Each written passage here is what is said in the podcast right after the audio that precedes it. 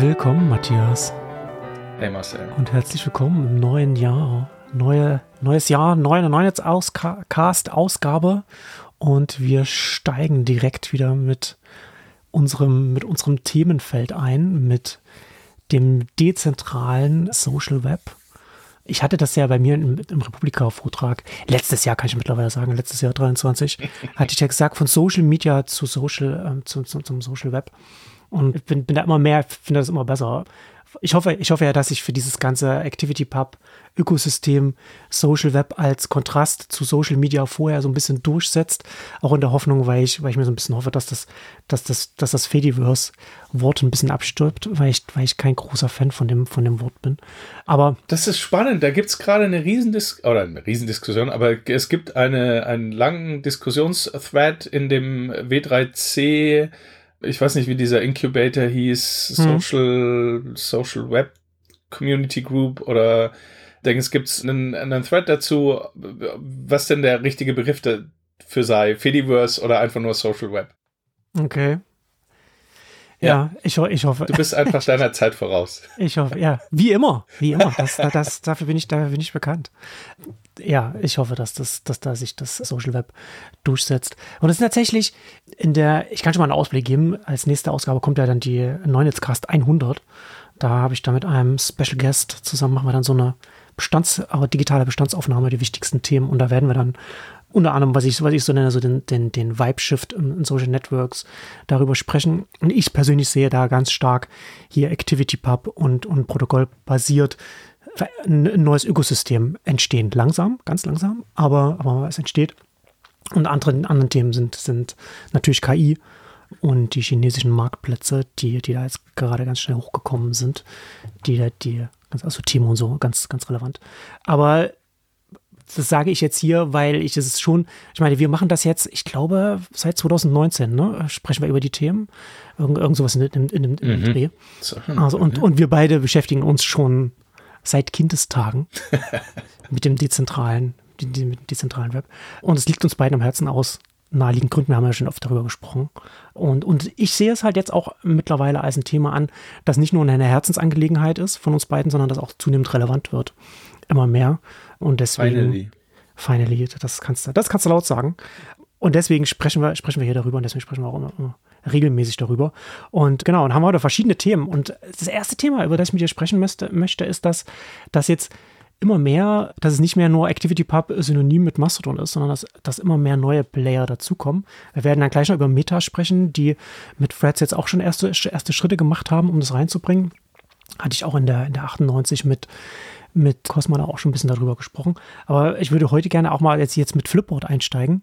Und wir haben im Vorfeld haben wir noch mal überlegt, seit wann es Flipboard gibt. Und wir hatten dann, ich hatte dann extra mal nachgeschaut. Und es ist im Juli 2010 gestartet.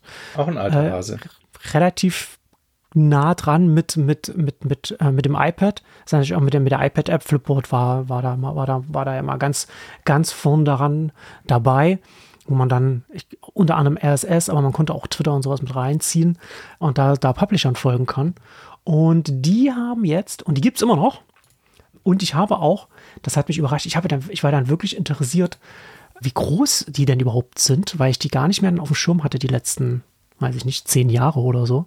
Ich wusste nur, dass es sie gibt, aber es hat mich dann irgendwie nicht so super interessiert, bis sie jetzt angefangen haben, ActivityPub bei sich zu integrieren. Und da habe ich jetzt nochmal geschaut und sie sagen, dass sie mehr als 145 Millionen Nutzer haben. Da ist natürlich dann die Frage, was, was heißt das? Sie sagen nicht monatliche aktive Nutzer oder irgendetwas. Das, kann, das können natürlich auch 145 Millionen Karteileichen sein und, und die haben dann vielleicht 10 Millionen aktive Nutzer oder so etwas. Aber, aber ne, lass es mal 10 Prozent. Selbst ja. wenn es 10 Prozent ja. sind, ne, sind es 14,5. Also wissen wir ja nicht. Aber es ist nicht klein. Also es ist nicht irgendwie super, super mini. Und sie haben auch ganz viele Publisher, da, da drauf. Das ist zum Beispiel auch etwas, das fand ich ganz interessant. Das hatte äh, Gabe Rivera, der Techme-Macher, hatte das angemerkt auf, auf Threads, dass die Tatsache, dass Flipboard ActivityPub äh, reinholt, damit ganz viele traditionelle Publisher, äh, Verlage ins in ActivityPub, in, in Mastodon, im Fediverse, im Social Web verfügbar werden, dass man denen da folgen kann und das ganz oft wahrscheinlich über irgendwelche API-Anbindungen sind, keine Ahnung. Er meinte, dass da, dass es zum Teil so die Sachen, die sie, wenn, wenn neue, wenn sie Artikel veröffentlichen, dass sie zwei, drei Minuten früher auf Flipboard landen als überall sonst. Also da okay. gibt es vielleicht irgendwelche First-Party-Integrationen, mhm. keine Ahnung, auf welcher Basis das dann im Hintergrund dann funktioniert. Aber das fand ich nochmal ganz interessant, dass die da, dass die so nah, dass sie so publisher-nah auch sind. Genau, und die fangen jetzt an, ActivityPub, also das Ganze auf ActivityPub quasi umzustellen, sodass man, dass man allen Flipboard-Accounts dann auf Mastodon und einen anderen Miski, Pixelfit, was auch immer man benutzen will, folgen kann und, und auch da wohl dann auch anderen folgen kann. Und die sind, es ist sehr interessant, auch der Flipboard CEO ist sehr, sehr engagiert bei dem Thema, ist, ist da wirklich sehr enthusiastisch, hat auch den Mastodon-Gründer interviewt bei sich in seiner, in seiner Videopodcast-Reihe. Und das finde ich sehr interessant, dass das da, dass auch da wirklich von, von oben vom CEO, vom, vom Flipboard-Gründer her, da wirklich mit viel Enthusiasmus da, sagen wir in Anführungszeichen, so ein alter Hase daher in dieses Thema reingeht. Ja, generell ist der Podcast sehr empfehlenswert zu dem Thema. Mhm. Als wenn wir Werbung für eine Alternative machen dürfen. Und das ist ja auch, ne, also wir hatten ich weiß gar nicht, ob das unsere September-Ausgabe war, wir hatten ja da auch, irgendwann mal hatten wir auch mal drüber gesprochen, dass es ja ganz interessant ist mit diesem, mit diesem, was 23, mit diesem ganzen Reddit-Thema, ja. Äh, dass Reddit so ja. viele User oder Moderatoren so ein bisschen verbrellt hat, dass natürlich Nutzer sich umschauen, wo könnten sie denn stattdessen hingehen, dass das so das erste Mal war, dass man, dass man sagen kann, okay, alles, was in, was, was rundum und auf ActivityPub entsteht, das ist nicht einfach nur eine 1 zu 1 Kopie von Twitter, also wie, so wie man, wo man Mastodon in, in, die Schublade stecken könnte, sondern da passiert noch sehr viel mehr. Und das sieht man auch schon hier so bei, bei Flipboard. Das sieht man auch noch an anderen Stellen. Also, aber man sieht es nicht nur bei den Projekten, die direkt auf ActivityPub gebaut werden, sondern auch Projekte, Dienste, Apps, die jetzt quasi in Anführungszeichen von außen in, da reinkommen. Ne? Also Flipboards finde ich ein sehr schönes Beispiel da, dass, dass das, wie, wie reichhaltig das jetzt langsam wird. Und Flipboard hat das auch schön schrittweise in, in ihre App integriert, dass sie eben angefangen haben, so als Art Mastodon-Client, sehr Mastodon-spezifisch über deren API Inhalte mit integriert haben, also im Prinzip so ähnlich wie RSS das halt benutzt haben, aber halt auch das schön in diesem Flipboard-Stil mit großen Bildern, so, so ein bisschen mhm. angeteasert und so weiter und das wirklich wunderschön integriert haben und dann Schritt für Schritt sich von diesem proprietären Mastodon API-Format in Richtung ActivityPub entwickelt und wirklich eine, eine richtig schöne, also man, man, man merkt, dass das nicht einfach drüber gestülpt wurde, sondern sie sich richtig Gedanken drüber gemacht haben, wie könnten wir das denn jetzt schön und, und sinnvoll integrieren. Das ist das macht Spaß, das zu benutzen. Und das ist ja, das ist ja auch so ein bisschen ihr Alleinstellungsmerkmal, ne? Also genau. als, als, als News-App das auch schön zu präsentieren einfach. Mhm. Das ist, also das ist auch so, so Mainstream-fähig. Also es ist jetzt für mich hat es nicht so funktioniert, aber ich bin ja auch ein, ein spezieller Use Case, würde ich mal sagen. Ein bisschen, ein bisschen Heavy User, was, was News angeht. Ich brauche eine, ich brauche eine Text- Bleiwüste, durch die ich durchscrolle, wo andere Augenkrebs bekommen würden, wenn sie, wenn sie das angucken, wo die, wo die Informationen dicht wie Blei sind. Und da ist mir, da ist mir, da ist mir die, die Intensität, die Dichte ist da nicht da. Aber ich, ich, kann, ich kann den Appeal, habe ich auch, habe ich damals gehen, kann, kann ich auch sehen. Und es kann ja jetzt auch nochmal interessanter werden, wenn, wenn man, wenn man als so ein Angebot in so einem größeren Kosmos stattfindet also der jetzt noch nicht größer ist. Ne? Also äh, mit, also äh, Flipboard kommt da jetzt auch als ein vergleichsweise ja. großer Player rein, weil das, weil das ganze Ding halt einfach noch nicht so groß ist, was auf ActivityPub stattfindet. Aber das wird ja alles jetzt relativ zügig immer weiter wachsen. Ne? Also gerade auch mit mit Threads, die sich jetzt langsam über das Jahr verteilt immer weiter dann auch, auch in Richtung dieses Protokolls öffnen werden. Und dann kommt es ja alles nochmal eine ganz andere Dynamik dann auch.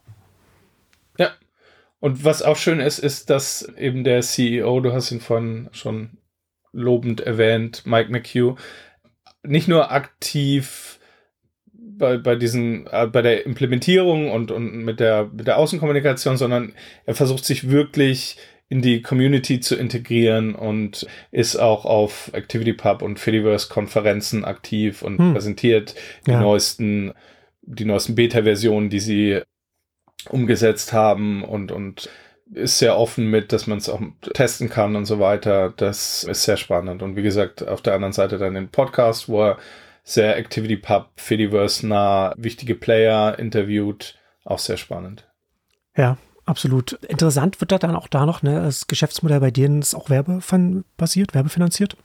Also sie haben dann äh, spezielle eigene Werbeformate, die dann in ihrer Web, in ihrer App stattfinden. Also da bin ich dann auch nochmal gespannt, wie sie das dann, wie sie das weiterentwickeln werden, weil sie das ja auch weiterentwickeln werden müssen, wenn sie dann kompatibler werden mit auch Konkurrenten und die dann eben auch keine Werbung ausspielen und, und wie, wie das dann zusammenläuft, wobei das natürlich immer alles lösbar ist, dass du das auch in, direkt in die Feeds integrierst als native Posts oder, oder wie auch immer, die dann wieder auch ausgeblendet werden können. Also es kann auch ein Katzen-Maus-Spielen werden an so einer Stelle, aber das ist dann, das ist auf jeden Fall an der Stelle, finde ich das sehr spannend, wie, wie proaktiv da das Unternehmen dann daran geht. Und du hast ja auch schon einen Podcast, hast ja auch schon erwähnt, es ist ein Videopodcast und da ist ja auch der, der Mastodon-Gründer ich weiß mal nicht, ob ich den Namen richtig ausspreche. Eugen Rochko. Ich spreche ihn jetzt mal relativ deutsch aus. Ich bin immer, ich bin immer, bin immer ein bisschen, bisschen unsicher. Und da haben sie auch über eine Stunde gesprochen. Und da, wenn wir, wenn wir dann jetzt gleich noch ein bisschen über, über, über Threads sprechen, ganz interessant haben sie auch über diese, diese, diese, diese verschiedenen Reaktionen von, von Mastodon-Nutzerinnen und, und Instanzbetreiberinnen ähm, gesprochen darauf, ne, dass natürlich viele, haben wir hier ja auch schon ein paar Mal drüber gesprochen, die Angst haben, dass dann Meta, der große Konzern, kommt und quasi alles platt bulldozert und dann alles weg ist und dann prä präemptiv das auch blockieren wollen, Threads komplett. Und was ich da ganz interessant fand, war, dass der Mastodon-Gründer auch nochmal auf diese die, die den, den XMPP-Vergleich eingegangen ist.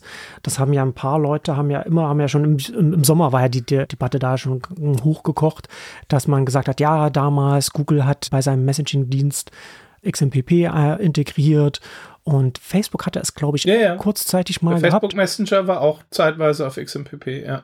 Und, und damit haben sie es, und damit haben sie das Protokoll getötet, weil die Leute haben dann das benutzt und dann haben sie einfach das nicht mehr, waren sie nicht mehr kompatibel dann irgendwann damit, haben das eingestellt, die Kompatibilität. Und was, was der Mastodon-Gründer gesagt hat, fand ich ganz interessant. Also es sind zwei, zwei Gegenargumente, die er gebracht hat, wo er gesagt hat, das ist alles ein bisschen komplexer gewesen. Äh, der eine Punkt, das, das, das Argument, das, das, das kennt man schon, ne, dass er gesagt hat, XMPP kommt aus einem, aus einem Paradigma des Desktop-Internets, das davon ausgeht, okay, man ist immer miteinander online verbunden, wenn die Nachrichten hin und her gewechselt werden, hin zu einem, hin zu einem äh, mobilen Kontext, in dem es dann ein bisschen anders funktioniert über Push-Nachrichten. Push und das konnte das Protokoll nicht so gut abbilden, dann diese, diese, diese neue mobile Messenger-Welt, die dann mit dem iPhone und Android dann hochgekommen ist, Anfang der 2010er, Ende der Nullerjahre. Und was er aber auch noch gesagt hat, ist, dass er, dass er und seine Frau zum Beispiel in den mobilen Messenger viel äh, die Sticker benutzen, also viel, also so grafische Elemente ne, zum, zum Kommunizieren dann. Und dass das auch in, im XMPP-Protokoll oder das von, von, von, den, von, von den Apps dann nicht so gut abgebildet werden konnte oder nicht so gut drin ist. Und sein Argument ist im Grunde, dass alles, was auf XMPP basiert war, sich nicht schnell genug weiterentwickeln konnte mhm. in, in, einer, in, in eine Welt, die zum einen technisch anders, anderen Kontext hatte und zum anderen auch von den, von den Endnutzern bei den Features, bei den Funktionen, bei der Art und Weise, wie man, wie man diese Art zu kommunizieren benutzt, nicht die Erwartungen von den Nutzern, Nutzerinnen erfüllen konnte. Und das finde ich sehr, sehr relevant, weil man das natürlich dann immer auch immer mitdenken muss. Man kann halt nicht einfach sagen, ja, das ist, das Protokoll ist da, das benutzen, benutzen, das benutzen wir, das, das funktioniert technisch, sondern auch immer mitdenken muss, kann es wirklich auch mit allem mithalten, was den Nutzerinnen zur Verfügung steht und was sie erwarten und dann entsprechend auch sich Gedanken machen muss, auch wenn man gerade ein aktiver Player ist, ne, dass man so das auf dem Protokoll baut, dass man, dass man da wirklich alert sein muss, dass man dann auch Schritt hält oder beziehungsweise auch das, vielleicht auch die Gremien dann oder wie auch immer, die, die an, an den Stellen, wo die Standards dann auch weiterentwickelt werden oder vielleicht neue Standards hinzukommen, dass, ja, dass die Funktionsvielfalt nicht schon strukturell vom Protokoll eingeschränkt wird. Oder beziehungsweise, wenn sie eingeschränkt wird an den Stellen, dass man das nicht ausblenden darf, dass man dann da gucken muss, dass das weitergeht. Also das fand ich schon, ich meine, das ist jetzt alles noch relativ früh, ne? So von, von den, von, wenn man sagt, okay, das vielleicht wird auch mal ein Problem für ActivityPub. Aber einfach, dass, dass jetzt gerade der, der, der Mastodon-Gründer das schon so auf dem Schirm hat, so als Argument, das hat mich, fand ich auch sehr positiv. Ja, aber also wirkt schon so auch ein bisschen, hist historisch gesehen, also äh, Tatek Celik, der Gründer vom, von dem Indie-Web-Bewegung und Microformats, hat auch, wenn er so seine Vorträge über die Entwicklung über des, des Indie-Webs, sagte auch, dass in der Vergangenheit ganz viel, also ich meine, du hast jetzt gesagt, du, du findest dieses Protokollgetriebene sehr wichtig, aber er erwähnt halt, dass in, in den Anfangszeiten des, des Web 2.0 eben sehr viele Protokolle da waren und ganz viel über Protokolle geredet wurde.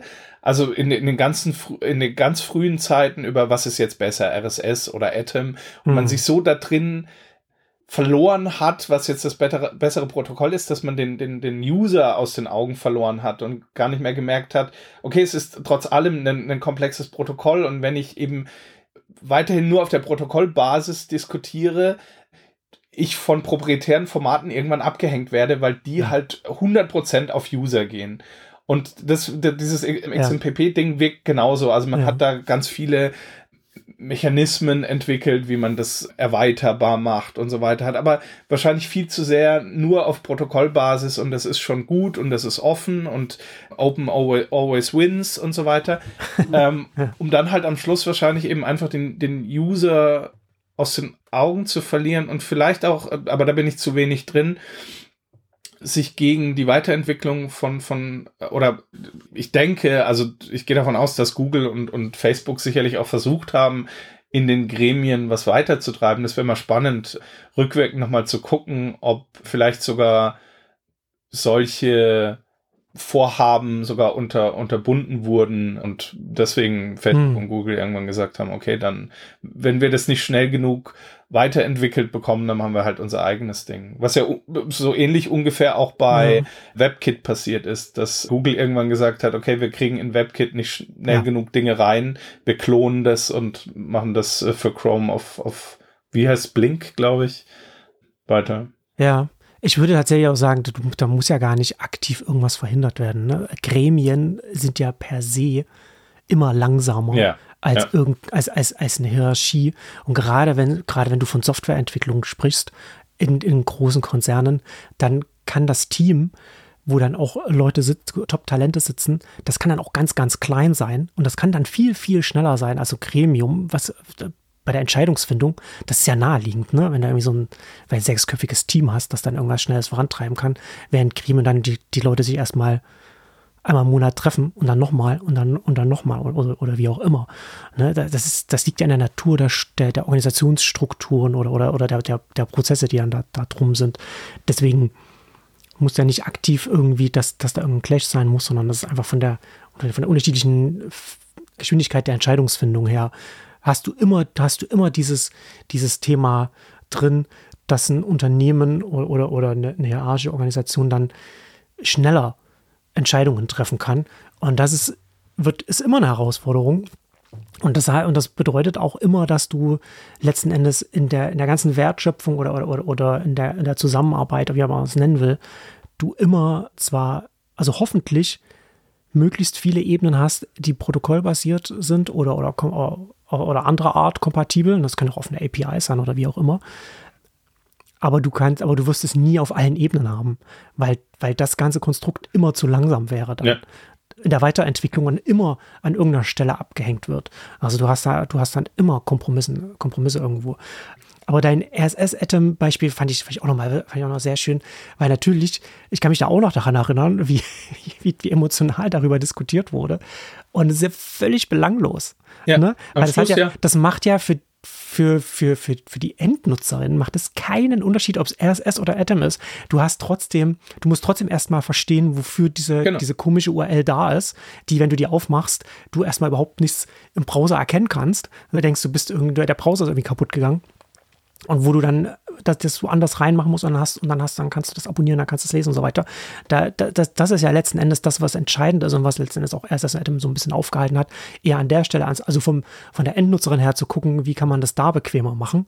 Und wenn man das halt nicht macht, ja, dann gewinnt halt ein Twitter oder, oder ein Facebook, weil du da alles an einer Stelle hast und einfach ein Klick oder ein Tipp reicht, um, um da deiner, dein, dein, deinem Lieblingsschauspieler oder deiner Musikerin oder, oder deinem dem Unternehmen oder, oder was auch immer zu folgen. Und, da, und diese, diese Detaildiskussion, RSS oder Atom, völlig irrelevant. Also ein schönes Beispiel, ja. Das ist auf jeden Fall, aber, aber äh, Flashback, ne? Nur, nur ja. Jahre. Äh, äh, ja, aber es ist in, lustig, in dass sich die Dinge auch immer wieder wiederholen. Also es ist, man, man, man lernt auch nur sehr schwerfällig. das stimmt auf jeden Fall auf einige, auf, auf einige zu. Aber lass uns doch mal, ne, wenn wir so über so Protokolle und auch so große Unternehmen äh, sprechen und Entscheidungsfindung, äh, wie, wie, das, wie das vorangeht, lass uns noch mal über Threads sprechen. Habe ich jetzt ja hier in, im Netzcast auch schon, schon ein paar Mal drüber gesprochen, hatte auch im Sommer 23 auch einen langen Artikel, warum sie Richtung ActivityPub, warum Meta da ActivityPub macht, auch ein, aus Eigennutzgründen. Und was ich ganz interessant war, war, fand, war jetzt im Dezember haben sie bisschen mehr darüber gesprochen, wie sie planen, das zu machen, weil sie sich natürlich sehr viele Gedanken machen müssen als ein großer Konzern, der auch hier in Europa zum Beispiel unter DSA, DMA fällt und so weiter und natürlich von Datenschutzbehörden einem sehr genau drauf geguckt wird, dass das alles passt. Was auch der Grund ist, warum sie ein bisschen später in der EU gestartet sind als im Rest der Welt. Und Adam Mosseri, der CEO von Instagram, wo auch Freds dazugehört, hat gesagt, dass sie das jetzt über das Jahr verteilt jetzt dann ausrollen werden. Also man kann jetzt ja schon ersten Accounts von, von ihm und von, von zwei Entwicklerinnen und Entwicklern folgen. Aber das interessante, der interessante Fakt, was er gesagt hat, ist, dass die ActivityPub Anbindung Opt-in sein wird und nicht Opt-out. Also, dass man sozusagen als Threads Nutzer, Nutzerin in seinen Account-Einstellungen äh, das Häkchen setzen muss, hinter ich möchte auch auf Mastodon und, und Flipboard und so weiter dann stattfinden. Also wird, wird, wird dann so nicht dastehen, aber das, ich möchte dann, wie auch immer es das dann sein, keine Ahnung, was, was sie dann als Wording benutzen werden, aber dann, ich möcht, möchte da überall stattfinden ähm, und es wird nicht von vornherein so sein. Und es ist ja letzten Endes interessant, es ist mir jetzt, während ich das gesagt habe, ist es mir aufgefallen, dass ihr bei, bei Automatic genau das gleiche genau habt. Ne? Ihr habt ja bei WordPress.com, habt ihr, habt ihr die, deine Funktionalität vom Plugin auch integriert. Alle kostenlosen WordPress.com-Accounts haben das. Und, aber es ist nicht automatisch an. Da haben wir ja auch drüber gesprochen, als, als, als ihr das gemacht habt. Da haben wir auch dass, dass es vielleicht irgendwann werde es vielleicht auch mal ändern, wenn, wenn sich die Wahrnehmung geändert hat, kann das durchaus möglich sein, so wie, ja, so wie ja jetzt auch, man ja auch nicht äh, sagen muss, ich möchte auch die RSS-Feeds aktivieren, sondern die sind genau. ja einfach bei genau. WordPress immer aktiv, was sehr, sehr gut für RSS ist, was sehr wichtig ist, dass man einfach ja. da, dass da RSS verfügbar ist auf den WordPress-Blogs der Welt. Aber das habt ihr bei ActivityPub nicht gemacht, da habt ihr auch Opt-in und Threads macht auch das Opt-in und das hat natürlich eine, eine extreme Auswirkung dann darauf, wie schnell sich das dann verbreiten wird oder wie das dann genutzt wird. Weil Opt-out würde bedeuten, dass die Mehrheit das benutzt, außer ein paar Leute, die dann sagen, nee, ich will jetzt ja auf Threads zwar sein, aber ich habe jetzt, ich mache mir Sorgen darauf, darum, wer, wer dann darauf reagiert, was ich hier so poste, das möchte ich nicht. Während umgedreht jetzt Opt-in, da muss man dann erstmal, man muss sich aktiv dafür entscheiden. Ne? Das, also es ist, ja wirklich, ist wirklich ja. ein Unterschied wie Tag und Nacht, ob man, ob man so etwas Opt-in oder Opt-out macht. Und das ist, ich kann es nachvollziehen, aber ich bin sehr, aber ich bin sehr gespannt, wie, wie es dann tatsächlich dann auf dem Netzwerk, wie dann die Dynamik dann aussehen wird. Was halt äh, am Schluss auch ein bisschen schade ist, weil du natürlich erstmal wissen musst, was das überhaupt ist. Also du, du hast schon wieder diese Lernkurve und du musst dann schon wieder Nutzern erklären, okay, was ist ein dezentrales Netzwerk, was bringt mir das, wenn ich das aktiviere? Wobei ich, glaub, ich da sagen würde, man muss ja. es, ich glaube, das ist gar nicht so, also ja, von als Meta selbst würdest du, werden sie es machen müssen, aber werden sie, glaube ich, gar nicht so, die werden das technisch verfügbar machen werden, da, das wird dann in den Tech-Blocks und so weiter, bla bla bla. Aber äh, ich glaube, viel interessanter ist es dann, ich bin jetzt äh, ein großer Instaflam, äh, Instaflam, Instagram-Influencer. das ist noch, das Jahr ist noch früh. Ich bin, bin, bin auch noch, habe noch. Unterverspreche. Und und bin jetzt auch auf, auf Threads und habe da und habe da meine meine Millionen Follower und möchte aber, dass sie dann vielleicht und dann habe ich und dann habe ich vielleicht einen keine Ahnung mache ich Videos auf PeerTube zum Beispiel oder so etwas, ne? Oder, oder auf irgendeinem, irgendwas anderes, was, was auch ActivityPub aktiviert hat. Oder mein WordPress-Blog wo ich dann verschiedene Sachen mache, wo ich zum Beispiel meinen mein, mein Podcast habe und so weiter und sage, ey, ihr folgt mir, wenn ihr mir folgt, bitte geht hier mach da und da und, und setzt das Häkchen, so wie man halt jetzt auch auf YouTube und so weiter, bitte, bitte einmal auf die Glocke gehen, mhm. damit ja immer so das, ne, wo, man, wo man die Leute immer so motivieren will, dass, dass, dass das Publikum, dass man wirklich, wirklich nah am Publikum ist. Und ich glaube, dass das eher so etwas zum Beispiel sein wird. Das spannend, äh, und ja. dass man da, ohne dass man da irgendwie noch sagt, das, das Produkt, der Protokollname muss da gar nicht, muss da gar nicht auftauchen. Aber einfach nur, wenn ihr mehr wollt, das, oder wenn, wenn ihr, ihr könnt, ihr könnt mir meinem Blog, meinem Word, meinem, meinem Podcast, meinen Videos, könnt ihr direkt hier in Freds, könnt ihr direkt hier folgen. Müsst ihr nur das machen und dann habt, und dann habt ihr das alles. Das ist ein was. Das finde ich ganz interessant, weil ich hatte, äh, ich bin, als sie das, als sie das mit dem, mit dem Opt-in geschrieben haben, bin ich so durch verschiedene Phasen gegangen. Erst dachte ich mal, mhm. ah, da habe ich, das habe ich gar nicht kommen sehen. Und dann dachte ich, aber das ergibt total Sinn, weil sie sich natürlich Gedanken machen müssen um die Sicherheit ihrer, ihrer Nutzerinnen, ne, was, was auch so Trolls angeht, was, was, was so diverses Verhalten. Ne, du kannst ja dann, sag mal, Freds hat jetzt 100 monatliche aktive Nutzer, äh, sagen sie. Da kannst du natürlich dann, setzt dann deine eigene Masseninstanz oder irgendwas auf und fängst dann an, irgendwie Leute zu, zu belästigen. Und, und kannst dann, kannst dann, äh, je nachdem, dann wirst du, wirst du geblockt, dann gehst du woanders, dann gehst du wieder woanders hin. Du kannst ja dann relativ schnell von Account zu Account springen, wenn du, wenn du jetzt eine großen, großen wenn du irgendwas machen willst, wenn du da irgendwie Abuse oder irgendwas, keine Ahnung, machen willst. Aber glaubst ähm, du, dass das wirklich ein Thema ist für so einen, so einen großen Player wie Meta? Also ich meine, ne, es, es, sind ja, ja neue, es sind ja dann neue Herausforderungen. Ne? Ich glaube, ist, dass sie sich da schon Gedanken machen. Okay. Ähm, du, musst, du musst dir mal vorstellen, ne? sie haben zwei Milliarden aktive, ich glaube, wie, wie viel sind auf, auf, auf Facebook? Also, keine Ahnung. Ich glaube nicht, dass wir uns vorstellen können, mit welchen Dingen, was für Dinge sie über die ja, Jahre ja. schon erlebt haben, das, was das, Missbrauch ja, angeht, was, was, was, was, auch, was auch das Material. Ne? Also man bekommt ja manchmal immer, ich glaube, selbst die Horrorstories aus den, von, von, von den Moderatoren, die dann mit, mit Burnout und Traum, Traumata dann da rausgehen, selbst das, glaube ich, wird nur die Spitze des Eisbergs sein. Und das ist dann alles immer noch innerhalb eines relativ geschlossenen Systems wo sie alles kontrollieren, wo sie die Accounts kontrollieren, wo sie, wo sie den internen Informationsfluss kontrollieren, also relativ gesehen, ne? also auf, auf einer Software-Ebene und auf einer Algorithmus-Ranking-Ebene und so weiter. Ist natürlich, dass sie, sie kontrollieren nicht alles, ne? das ist ja nicht, so funktioniert das ja nicht. Aber wo sie alle Hebel in der Hand haben, um Dinge versuchen können zu verhindern, die sie für negativ halten. Mhm. Und das Öffnen von so etwas nimmt, nimmt, nimmt einem ja natürlich ganz viele dieser Hebel weg. Oder beziehungsweise macht es, macht es weicher, macht es schwammiger. Und ich glaube schon, dass das, dass das ein Thema mit ist, wo sie sich da Gedanken machen, welche neuen Probleme. Also nicht, dass sie da sich jetzt, dass sie es bei mir da, oh Gott, nein, wir müssen unsere Nutzer beschützen, werden sich auch manche denken. Aber ich glaube, viel mehr wird dann auch bei so einem Unternehmen mitspielen.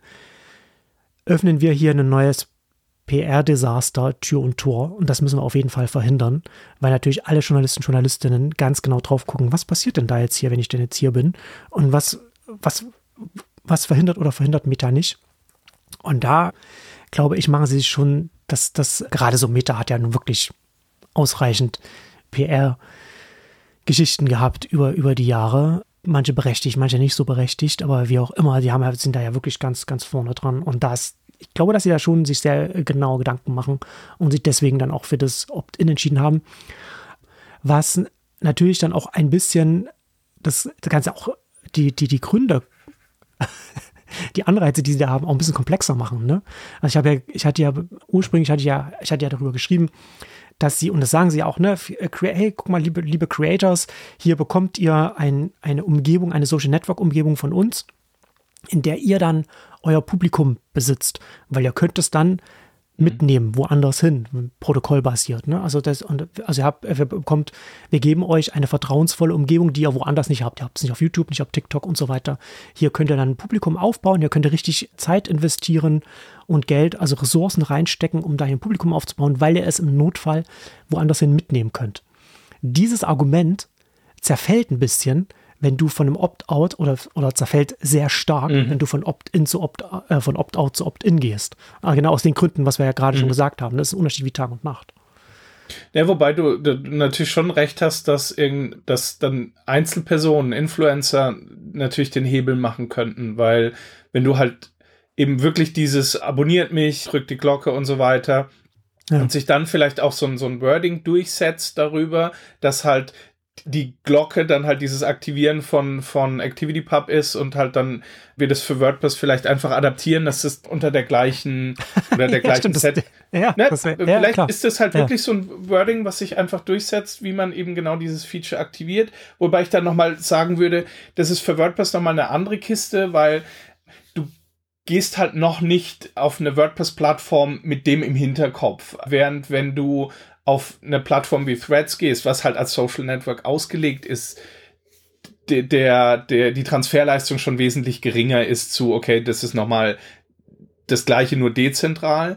Du, du, du hast zumindest schon mal eine, eine du, du gehst dahin, weil du ein Netzwerk haben willst. Das ist bei WordPress noch ein bisschen anders. Mhm. Aber was ich auch spannend fand von dem, was du gesagt hast, ist, dass du im Prinzip die, das, wovor das Fediverse aktuell Angst hat, Du meinst das Social Web? Oder was meinst du? Was? Hm? hm?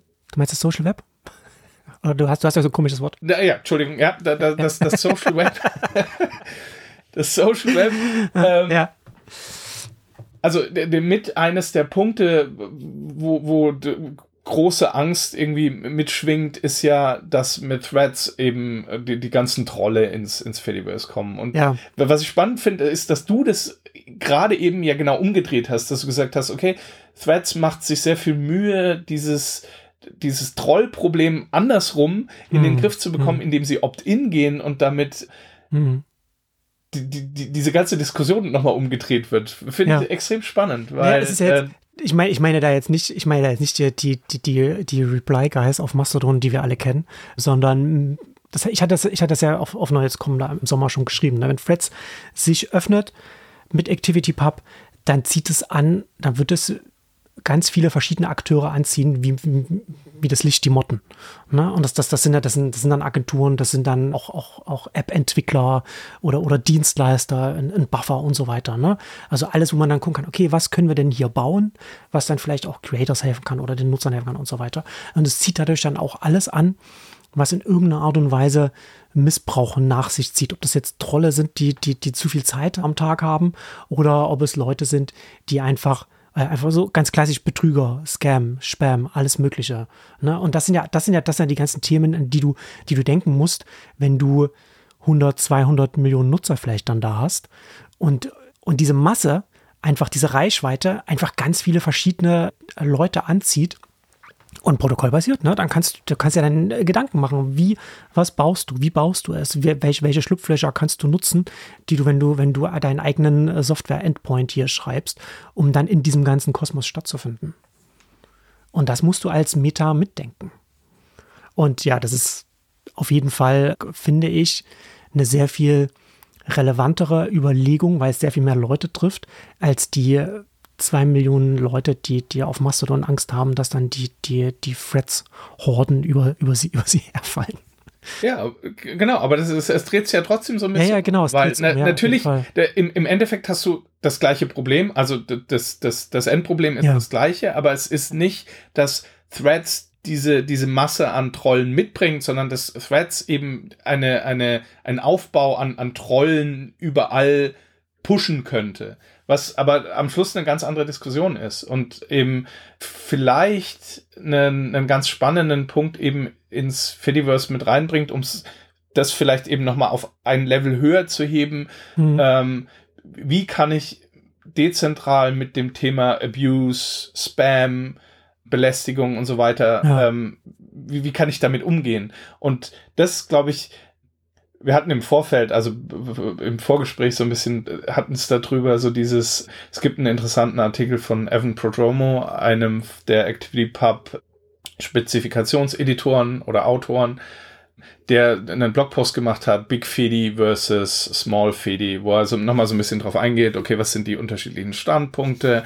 Und viele Punkte von diesem Small sind halt einfach so dieses, solange wir klein bleiben, ist die Anzahl der Trolle relativ gering und alleine nur durch die, die, die, dieses Wachstum und immer mehr kommen drauf, wird's, äh, nimmt es halt zu und das hm. macht alles kaputt.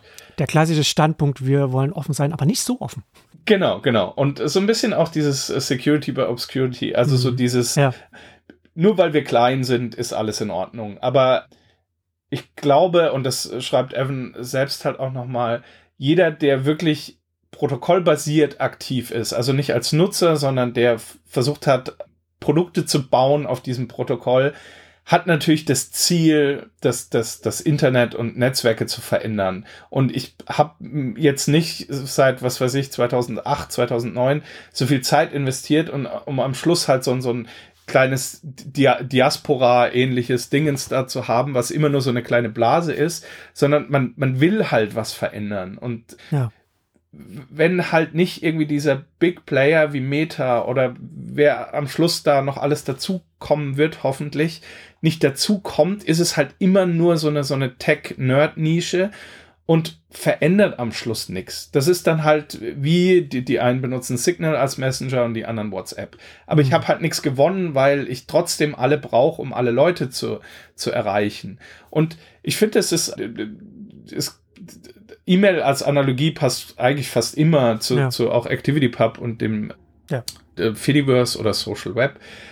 Das ist genauso wie E-Mail. Natürlich hattest du, als es nur diese AOL-Messaging-Dinger gab und was weiß ich, was damals noch alles daneben existiert hat, hattest du sicherlich weniger Probleme mit Spam. Aber du hast halt nicht jeden erreicht. Und natürlich ja. ist jetzt durch dieses E-Mail als offenes Protokoll hast du viel mehr mit Spam zu kämpfen, theoretisch, aber es gibt natürlich dann dadurch, dass es sich öffnet und so groß ist, gibt es natürlich auch Anreize, sich um Spam zu kümmern, sich um, was weiß ich, andere Phishing-Geschichten zu kümmern. Da, da entstehen neue Berufszweige, neue, neue Unternehmen. Und, und ich hoffe und glaube, dass das auch mit dem Fediverse passieren wird, dass das zwar größer wird und das sicherlich auch eine Zeit lang dann ein bisschen schwierig ist mit, mit Inhalten und so weiter, sicherlich, hm. aber das wird auch behoben werden und ja, schafft vielleicht wirklich neu, neue Perspektiven und, und ist aber halt im Zielbild eben genau das, was hoffentlich alle wollen, dass egal wo du bist, du dich mit Leuten auf anderen sozialen Netzwerken unterhalten kannst. Ja, absolut. Sehe ich ganz genauso. Ich, ich würde jetzt auch mal noch mal kurz ausführen, warum ich das Fediverse-Wort so schrecklich finde. genau nämlich aus den Gründen, die du jetzt gerade gesagt hast. Ich hatte 22, ich hatte irgendwann mal hatte ich einen, einen längeren Text zum ganzen Thema vorbereitet, aber habe das dann irgendwie dann alles, alles nicht veröffentlicht. Vielleicht suche ich die Notizen irgendwann mal nochmal zusammen. Es wird ja jetzt immer relevanter. Da mache ich das vielleicht mal nochmal. Ähm, aber das Problem mit dem Fediverse-Wort ist, dass, dass es den Leuten dass damit eine, eine falsche Vorstellung verbunden ist von Leuten, die Masson und so weiter benutzen, dass sie denken, dass es eine Community protokollbasiert geben kann. Das ist alles, dass, dass, mhm. dass es Gleichgesinnte auf verschiedenen Apps zusammen oder Diensten zusammenkommen können, die das gleiche offene Protokoll benutzen und wenn andere anfangen, dieses offene Protokoll zu benutzen, dass man die dann einfach aussperrt. Ne, das hat ja mit, mit, mit Gap hat das ja funktioniert, äh, aber das war ein Extremfall, der, der, der nicht einfach eins zu eins übersetzbar ist. Und das gibt auch überhaupt keinen Sinn, zu sagen, wir haben jetzt hier dieses Protokoll. Das ist, also ist auch Quatsch gewesen, äh, schon immer Quatsch gewesen von der Instagram-Community zu sprechen oder von der Twitter-Community. Also ich bin, als ich Twitter-Nutzer war, war ich nicht eine Community mit den Nazis, die da, die da auf Twitter aktiv äh, waren. Auch damals schon. Ne? Das ist ja nur, weil man auf demselben Dienst ist, ist man da nicht irgendwo gemeinsam zusammen. Man konnte die halt nicht, man konnte die halt nur immer dann einzeln aussperren, wenn man, wenn man den über den Weg da gelaufen ist. Beim, bei, bei ActivityPub ist es ja, ist ja mit der Instanzebene nochmal noch mal ein größerer Hammer da, um da, um da eine Trendlinie zu ziehen. Aber wenn das irgendwie ein bisschen Fahrt aufnimmt, dann muss man sich davon verabschieden, dass man irgendwie mit allen Leuten halbwegs in einem Boot sitzt, die auf diesem Protokoll irgendetwas machen. Unabhängig davon, ob das Nutzer sind, ob das oder ob das Betreiber von irgendwelchen Instanzen oder, oder Apps oder irgendetwas sind. Das, das ist ein, ein völlig, eine völlig irrsinnige, ich möchte sogar sagen, idiotische Annahme, einfach zu denken, dass es irgendwie dass da irgendwie eine Art von Community auf einem Protokoll, dass, da, dass es da irgendwie eine Assoziation oder eine Verbindung geben könnte, die ja auf irgendeiner, an irgendeiner Stelle Sinn ergeben würde. außer dass man eben das gleiche Kommunikationsmedium benutzt. Und du hast ja mit diesen, und du hast ja mit dem, mit der Möglichkeit, dass Instanzen deföderieren können, hast du ja auch die Möglichkeit zu sagen, okay, wir möchten hier eine andere Art von, von, von Gemeinschaft haben, wo wir uns explizit dafür entscheiden, nicht wahllos alle mit allen reinzulassen. Also was, wie gesagt, ne, bei Gap ist das da damals der Fall gewesen. Und es ist auch durchaus legitim zu sagen, ja. dass man, dass man, dass man zum Beispiel auch sagt, nee, wir wollen, wir wollen es nicht mit Threads machen.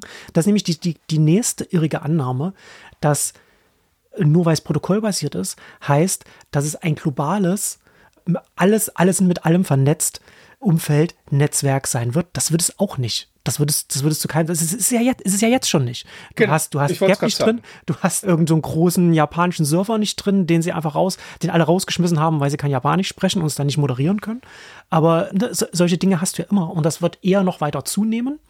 Das Interessante ist ja jetzt Endes nicht, sind dann alle, sitzen dann alle in demselben Netzwerkboot oder nicht, sondern die Tatsache, dass immer die Option der Kompatibilität besteht und dass du immer die Entscheidung treffen kannst oder auf, oder dass die Ebenen auf auf unterschiedlichen Ebenen unterschiedliche Leute sagen können, wir machen hier zusammen oder wir sind hier kompatibel oder wir, wir öffnen uns oder wir sind hier, geben unseren Nutzern die Möglichkeit, wie auch immer man es nennen will. Und dann gibt es welche, die auf derselben technischen Basis etwa, etwas bauen, die nicht mit allen verbunden sind. Und da gibt es, es wird immer unterschiedliche Arten geben mit dieser, mit dieser Option des sich Verbindens oder, oder, der, oder, oder der, der Offenheit, sage ich mal, äh, umzugehen. Und, und diese Option wird je nach Kontext unterschiedliche Entscheidungen nach sich ziehen. Aber das hast du auch jetzt schon, unabhängig von dem Deföderieren von Plattformen, weil theoretisch natürlich eine ganze Menge Plattformen ActivityPub benutzen, was aber praktisch noch lange nicht heißt, dass sie untereinander, untereinander kompatibel sind. Also wir haben auf der einen Seite diese ganzen textbasierten Geschichten wie Mastodon, Firefish, Kalki vorher und, und, und äh, Pleroma und so weiter, die ganz gut zusammen funktionieren. Hm. Und dann gibt's aber so, so eher diese Nischengeschichte wie Video mit PeerTube und, und Oh, mir fällt es, es gibt noch so ein Event-Net, äh, dezentrales Dingens auf ActivityPub. Ja, stimmt, ja. Die funktionieren zwar auch mit ActivityPub, aber nur sehr limitiert bis gar nicht, zum Beispiel mit Mastodon. Und es ist hm. eine, eine, ganze Menge Arbeit, die, die eigene Plattform, und ich spreche aus Erfahrung, mit, mit, mit den Netzwerken kompatibel zu machen. Also du hast es schon auch jetzt schon auf Protokollbasis, auf ja. Serverbasis und spannend wird halt, und das ist auf der einen Seite die große Angst, auf der anderen Seite vielleicht aber auch eine Chance, ob wie, wie Meta eben damit umgehen wird. Weil man hat das jetzt schon so ein bisschen, also mit diesem Begriff Embrace, wie, wie war mhm. das? Embrace, Extend, Extinguish. Mhm. Also dieses Embrace und Extend Thema hat man jetzt schon mit Mastodon, weil Mastodon nicht pur ActivityPub spricht. Mastodon hat extrem ja. viele Erweiterungen, die teilweise auch notwendig sind und auch gut sind, wie zum Beispiel die, die das mit den Signaturen, dass ich nicht einfach Nachrichten irgendwo hinschicken kann ja. und der die Gegenseite überhaupt nicht nachvollziehen kann, von welchem Server das kommt, von welcher Person das kommt und, und ich im Prinzip im Namen von jeder x-beliebigen Person schreiben könnte und erst mit dieser Signaturerweiterung ich zum, also ich kann natürlich immer noch nicht hundertprozentig davon ausgehen, dass jemand, der Marcel Weiß heißt und auf Server XY ist wirklich du bist, aber ich kann zumindest davon ausgehen, dass es dieser Marcel Weiß auf diesem Server ist. Mhm. Und auch so diese, diese Webfinger-Geschichte, also dass ich nicht URLs irgendwo reinkopieren muss, sondern dieses Add Username, Add Server Dingens habe, ist immer noch ein bisschen sperrig, aber ist trotzdem eine, eine gewisse Optimierung. Das, Spicy, also das spicieste Beispiel da ist, Content Warnings sind kein ActivityPub-Protokoll, natives Feature. Genau. Und das, das heißt, diese, diese ActivityPub-Spezifikation ist sehr low-level. Das heißt, das wird so ein bisschen auf Protokollebene, wie Nachrichten hin und her geschickt werden, aber wie. Was ja seine Vor- und Nachteile hat. Genau. Aber ich würde es jetzt erstmal noch als Vorteil sehen ja. und es gibt einen spannenden Artikel, ich hoffe, ich finde den, dass wir den in die Shownotes packen können. Dieses fest spezifiziert versus relativ hm. offen halten, damit die Community das erweitern kann, finde ich jetzt gerade noch extrem spannend, weil eben im Gegensatz zu XMPP, wo das Ganze sehr schwerfällig ist, hast du jetzt die Möglichkeit, relativ schnell Dinge nachzuliefern, damit du nicht einfach das Protokoll wechseln musst, sondern auf dem Protokoll basierend, ja. die die Features, die es nicht mitbringt, einfach bauen kannst. Natürlich hast du auf der anderen Seite dann so ein, ich, ich, ich lese mir halt nicht die ActivityPub-Spezifikation durch, sondern ich muss halt bei Join Mastodon gucken, wie, wie deren Implementierung ist. Aber ich habe halt trotzdem ein fertigeres Produkt, wie wenn ich einfach Vanilla ActivityPub bauen würde. Ja.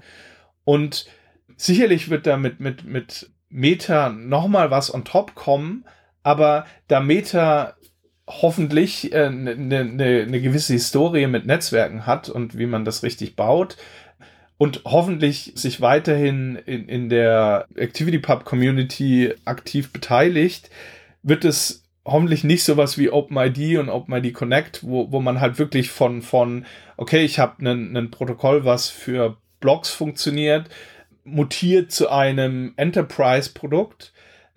Dann, wird's, dann würde es wirklich gefährlich werden. Aber wenn sie einfach nur das ActivityPub-Protokoll sinnvoll erweitern würden, spricht überhaupt nichts dagegen. Weil es ist ja auch niemand gezwungen, da mitzumachen. Da wären wir wieder auf diesem äh, Teilnetze haben. Also es ist ja jetzt schon kein, jeder spricht das gleiche Activity Pub.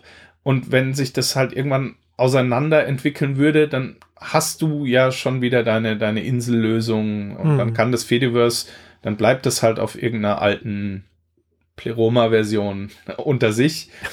und Mastodon wird halt höchstwahrscheinlich relativ nah an, an Threads bleiben. Das wird dann halt eher so dieses, ja. Ich habe gerade, als es gesagt wird, nah an Threads bleiben, ich hatte gerade so die, so Hongkong und China, so ein bisschen so die, die Analogie. Mastodon ist Hongkong und, und, und Threads ist China. Keine Ahnung, ob das, ob das, ob das Sinn ergibt. Aber aber das, das, das ist auf jeden Fall ein guter Punkt, ne? Also diese, dass das ActivityPub relativ viel offen lässt, wie du machst, und das ActivityPub letzten Endes dadurch so eine Grundkompatibilität ermöglicht und gleichzeitig aktuell, und das ist aktuell schon wichtig, viel Innovation oder, oder Eigenentwicklung, wie auch immer man es nennen will, damit ermöglicht. Das ist das, der, die, die, die positive, der positive Aspekt, was ja gerade auch sinnvoll ist, ne? weil, wir, weil ja wir sind ja gerade in einem, in einem Moment, wo wir vor einem unbestellten Acker stehen, wo, wo, wo das alles erstmal entsteht, anfängt und wo, wo man sich, wo sich ganz viele verschiedene Akteure langsam vortasten, was Sinn ergibt, was nicht Sinn ergibt. Gleichzeitig das Negative sehen wir ja auch schon bei Mastodon. Ne? Du hast ja schon gesagt, du musst an die Mastodon API reingucken. Und das hat zur Folge unter anderem, dass mobile Clients, äh, mobile Apps, die du benutzt, natürlich gucken, dass sie mit Mastodon kompatibel sind, also auf die Mastodon API schauen und dann nicht zwingend, obwohl sie, obwohl es eigentlich auf dem Papier alles ActivityPub ist, mit anderen ActivityPub-Diensten kompatibel sind, sodass du nicht sagen kannst, du hast jetzt einfach eine, eine mobile App für, für Mastodon und die kannst du dann auch gleich für alles andere benutzen, was ActivityPub einsetzt. Das funktioniert dann an der Stelle nicht und das hat natürlich auch wieder Auswirkungen auf das ganze Ökosystem, weil zwar der Standard auf dem Papier ActivityPub ist, aber der de facto Standard, der dann eingesetzt wird, ist dann die populäre API, an die dann, die, die dann auch von den anderen kopiert wird. Was am Schluss ja aber auch nicht verkehrt ist, weil dann scheint vielleicht die Mastodon API interessanter und besser zu sein und wenn sich am Schluss die Mastodon API als offener Standard etabliert, dann ist es ja erstmal auch nicht komplett verkehrt. Außer, dass du natürlich da eine andere Entscheidungsfindung hast, weil wer entscheidet, ja, natürlich. wer entscheidet hat, das das, okay. am Ende des Tages ist es, ist es ja. wieder nur eine Person, ne, die dann, die dann, die dann ihre, ihre Meinung dann in, in die API dann reingießt. Mittlerweile hoffentlich nicht mehr nur eine, aber, aber du hast halt ja. die, die, du hast halt Mastodon als gerade den einen. Das, das stimmt schon, da hast du recht. Aber was auf der anderen Seite, was ich eben auch wieder spannend finde durch diese Entwicklung, ist, dass jetzt gerade in, in der ich nenne es immer noch Fediverse Community. Ach, da fällt mir gleich der Stift aus der Hand. Ja.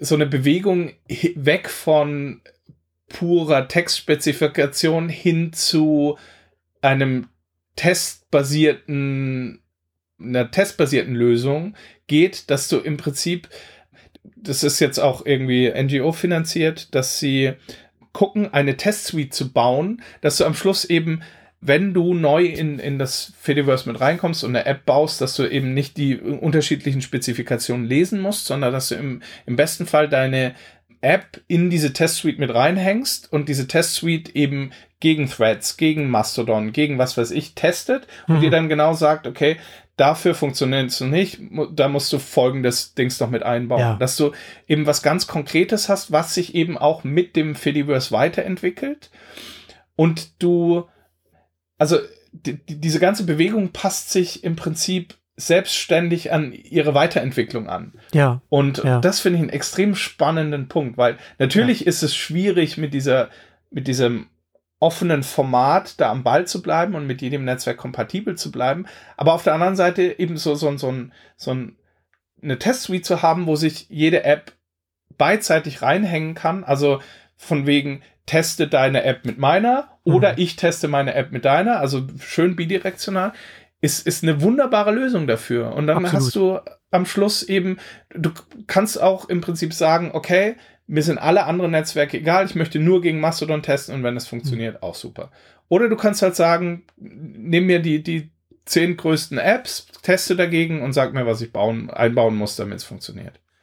Und das, finde ich, ist ja auch so ein, so ein, so ein ganz fundamentaler struktureller Unterschied von so einem, von so einem offenen Umfeld, das entsteht, was, glaube ich, hierzulande und in Europa noch nicht so richtig in die Köpfe eingedrungen ist, dass du wirklich, wenn du, wenn du, wenn du ein Interesse daran hast, wie, dass sich das weiterentwickelt, wenn du dir auch Gedanken darüber machst, dass, wenn du das, wenn du das für wichtig hältst, dass du aktiv dich daran beteiligen kannst. Und damit meine ich nicht du als Einzelperson, sondern halt auch als Institution, ne, dass auch eine Stiftung oder eine NGO, wie auch immer, an der Stelle auch ganz konkret sagen, sich das anschauen kann, das analysieren kann und sagen kann, okay, wo hakt es, an welchen Stellen? Das, ist, das, das, kann, das kann finanziell, wie auch finanzielle Ressourcen sein oder wie auch immer.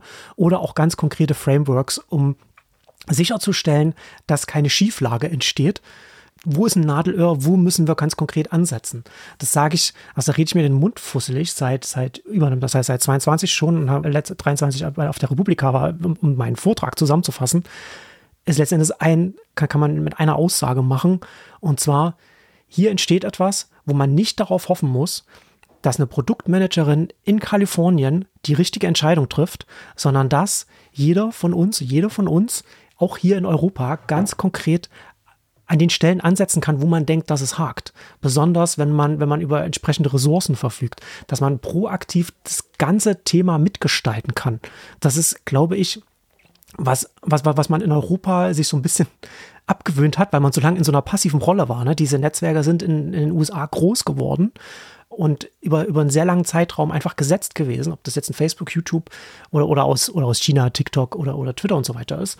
Und, und hier in Europa hat man einfach nur die Hände in, in, in die Luft geworfen, an, an, der, an der Perlenkette gezogen und, und, und Papers geschrieben, was denn mal müsst, was denn mal demokratisch äh, besser passieren müsste in der Online-Öffentlichkeit. Aber es waren halt eben einfach Konzerne, die nicht in der, nicht in der EU sitzen.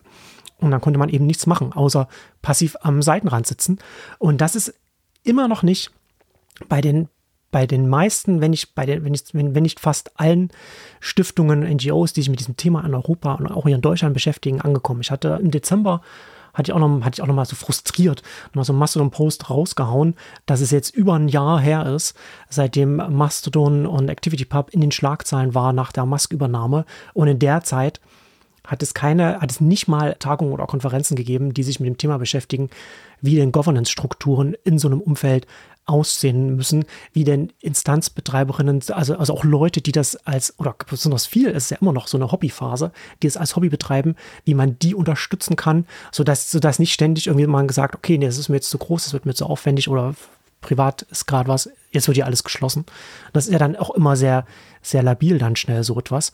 Also wie, was kann man, was kann man machen, wie kann auch Moderation aussehen, wie kann vielleicht auch, vielleicht können auch Strukturen aussehen, die dann Moderation als Dienstleistung bereitstellen oder wie auch immer. Es gibt ja ganz viele verschiedene Dinge, über die man nachdenken muss, über die man öffentlich sprechen muss und die man dann auch ganz konkret als Stiftung, die sich dann oder, oder wie, Institutionen auch, auch zum Teil auch eine Stadt, also die, die EU finanziert ja zum Teil auch so an, an manchen Stellen auch Activity-Pub-Protokolle mit, dass da aber noch viel mehr passieren muss und es ist auf eine Art faszinierend, aber auch eine Art frustrierend zu sehen, wie lang es in, in, in Europa und, und auch hier in Deutschland dauert, dass sich da so ein Mindset ändert, dass man da, dass, dass die Stellen, die sich damit beschäftigen, ne, diese, ich, hab, ich, ich hatte da geschrieben, die in den letzten zehn Jahren tausende Papers zusammengeschrieben haben, dass, dass die vernetzte Online-Öffentlichkeit auf demokratische Füße gestellt werden muss, oder demokratische Strukturen braucht, statt alles auf Konzernebene äh, zu haben, die technische Infrastruktur,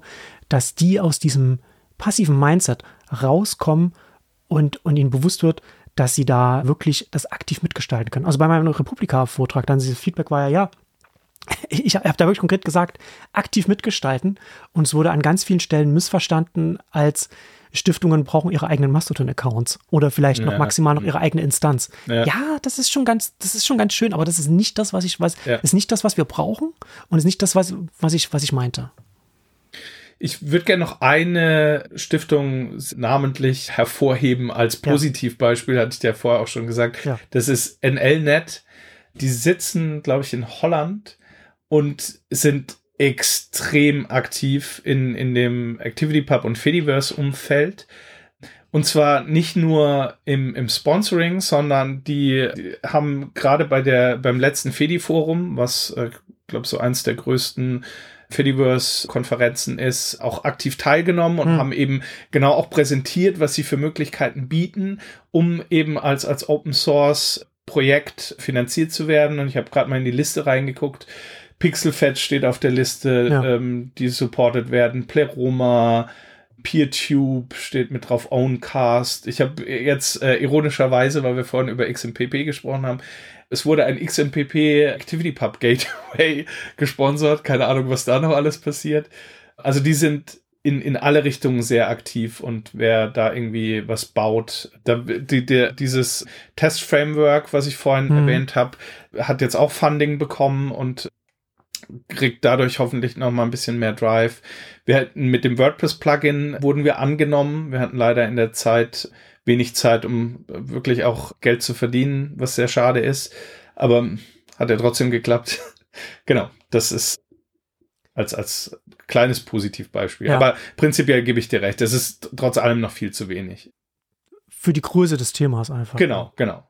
Es ist einer, ein Player, der so ziemlich alles im, im ActivityPub-Umfeld sponsort. Das ist definitiv zu wenig. Ja. ja. darauf kann man sich nicht verlassen. Du, du hast Europa erwähnt, äh, ja. was, und das ist ironischerweise ein Europäer.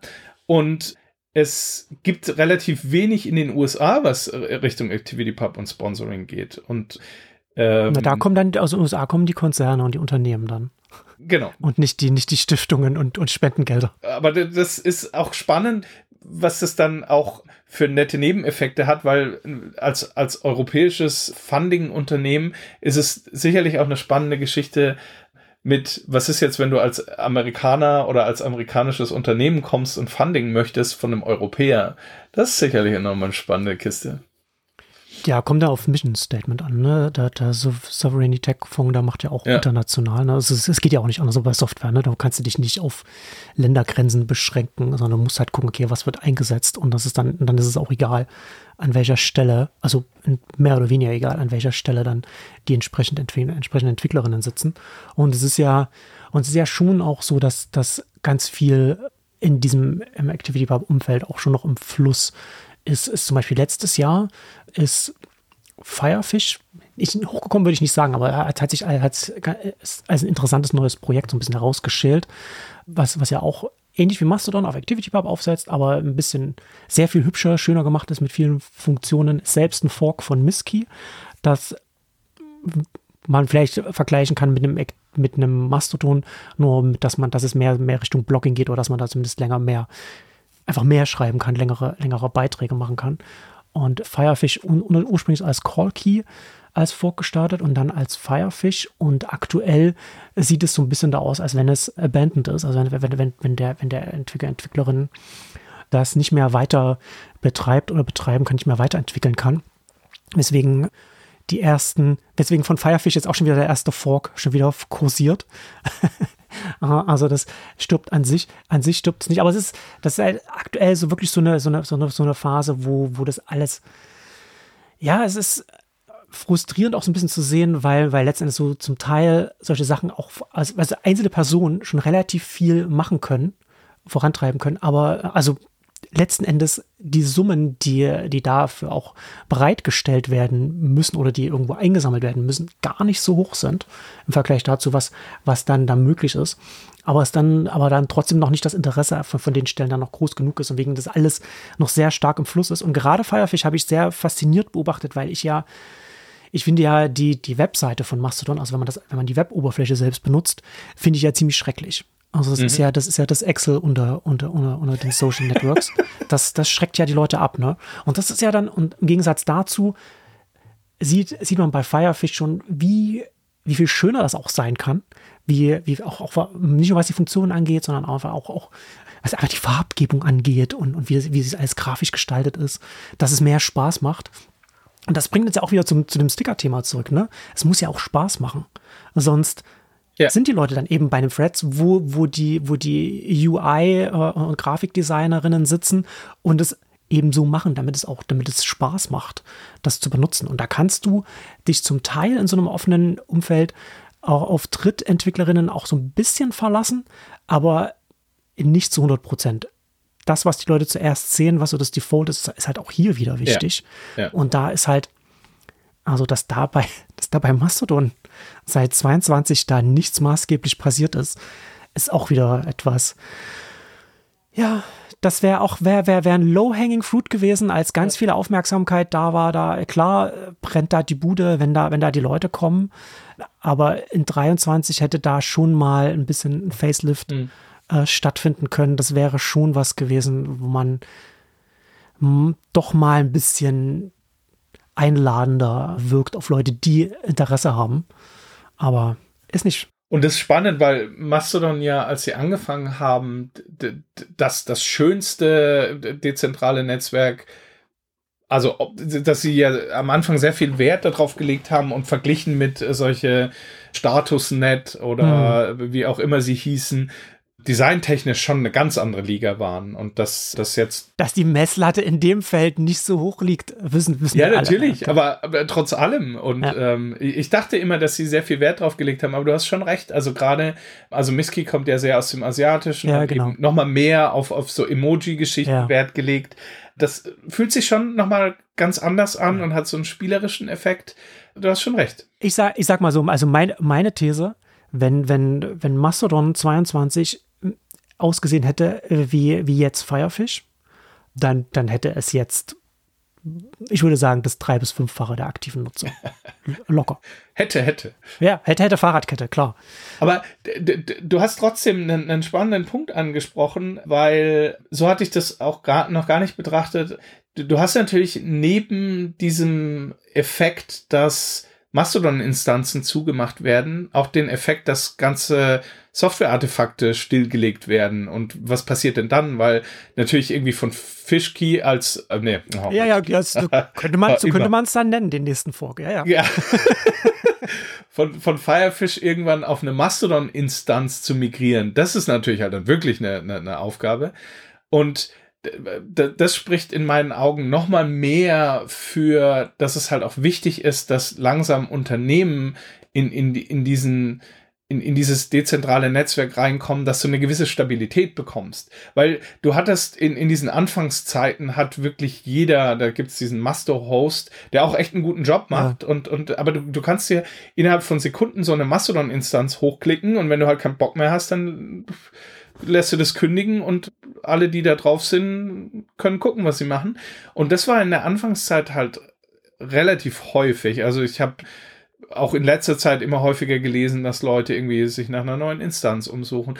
Und ironischerweise auch, weil teilweise Netzwerkeffekte passiert sind, wie dass Leute von den Betreibern ihrer Instanz geblockt wurden, weil sie Inhalte gepostet haben, hm. die nicht zu den AGBs hm. gepasst haben oder zu den Richtlinien. Hm. Und damit hast du ja schon wieder spannenderweise genau diese gleichen Netzwerkeffekte, die du vorher in den geschlossenen Netzwerken hattest. Und deswegen, also so diese, ich glaube, je mehr Flipboards und, und Metas und so weiter halt auch in dieses dezentrale Netzwerk reinkommen, umso mehr Ruhe auf der anderen Seite kommt halt auch wieder, weil du gewisse Netzwerke hast, auf die du dich auch einfach verlassen kannst und Mhm. wo du halt nicht irgendwie als, als relativ aktiver Netzwerker, der halt nicht so viel Ahnung hat, wie ich Instanzen umziehe und Weiterleitungen und so weiter einrichten, trotzdem dein, dein, deine soziale Identität aufbauen kannst, ohne Angst haben zu müssen, dass sie irgendwie morgen umgezogen werden muss. Und im Prinzip auch wie E-Mail. Wenn du keine Lust hast, dann gehst du äh, dich um dieses ganze Servergedönse und Protokollgedönse zu kümmern, dann gehst halt zu Gmail und oder Google Mail und, und hast halt alles out of the box, hast ein paar Nachteile Ja. dadurch, klar, wirst ein bisschen gläsern und so weiter. Aber es liegt an dir zu entscheiden, auf welche Instanz Ja. du gehst. Ich glaube, dass das halt auch wichtig ist, ne? Dass, dass natürlich, dass die, dass die Option, die Möglichkeit besteht, da auch als, als Privatperson, als Hobby da teilzunehmen, teilnehmen zu können in so einem Umfeld, dass das eben nicht alles nur corporate ist, auf, auf, der, auf der Genau. Basis, auf der es stattfindet. Aber dass man gleichzeitig, man sich natürlich, wenn man auf das System als Ganzes draufschaut, sich bewusst sein muss, dass Hobby in ein, ein, ein sehr schmaler Grad ist, an dem das, in dem das Sinn ergibt. Also es ist ja ganz schnell übersteigt das ja die Kapazitäten, die du als Anführungszeichen Hobby hast, weil du zum Beispiel, weil Hobby zum Beispiel aus, ja, okay, ich habe halt Bock für mich und meine Freunde oder, oder, oder vielleicht auch für meinen Verein da so etwas zu betreiben. Aber wenn das eine gewisse Größenordnung erreicht oder, oder, oder eine Nutzungsschwelle, Moderation, niemand hat Moderation als Hobby. Genau. Ne? Das, Genau. das, das ist halt so. Und da, und, und das ist halt, das ist halt dann der Punkt, an dem es dann, an dem es dann halt ganz schnell aufhört, selbst wenn es finanziell keine Probleme gibt. Das ist, das ist halt dann etwas, was zeitlich und auch nervlich einen schnell ans Limit bringen kann. Völlig nachvollziehbar. Und das muss man, das muss man halt dann bei diesen ganzen Dingen einfach mitdenken.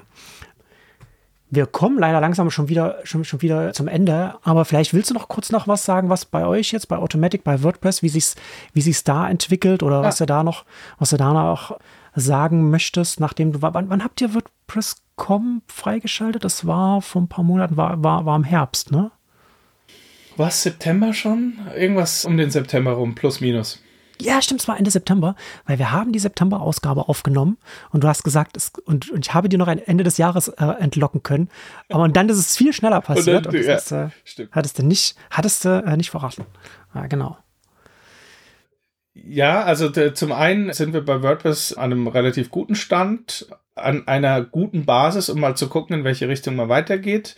Wir werden hoffentlich im Januar noch die, die 2.0 releasen, überall. Hm. Also sowohl selbst gehostet als auch dann auf WordPress.com. Kannst du da schon was, kannst du da was drüber sagen? Was, also 2.0 Genau. klingt ja nach, äh, dass, dass, dass da neue Features dann oder, oder, oder äh, Dinge anders einfach umgesetzt sind. Genau, die macht die diesen ganzen Diskussions dis, das Diskussionsfeature rund. Also nach oder mit der 2.0 wird ein vollkommen dezentrales Unterhalten möglich sein. Also Hm. du schreibst einen Post, irgendjemand auf Mastodon kommentiert den, du kommentierst auf dem Blog wieder und das wird alles in alle Richtungen. Ah, das ist also du, du hast im Prinzip ein voll, also du kannst dieses Threaded Commons Feature von WordPress voll in beide Richtungen nutzen.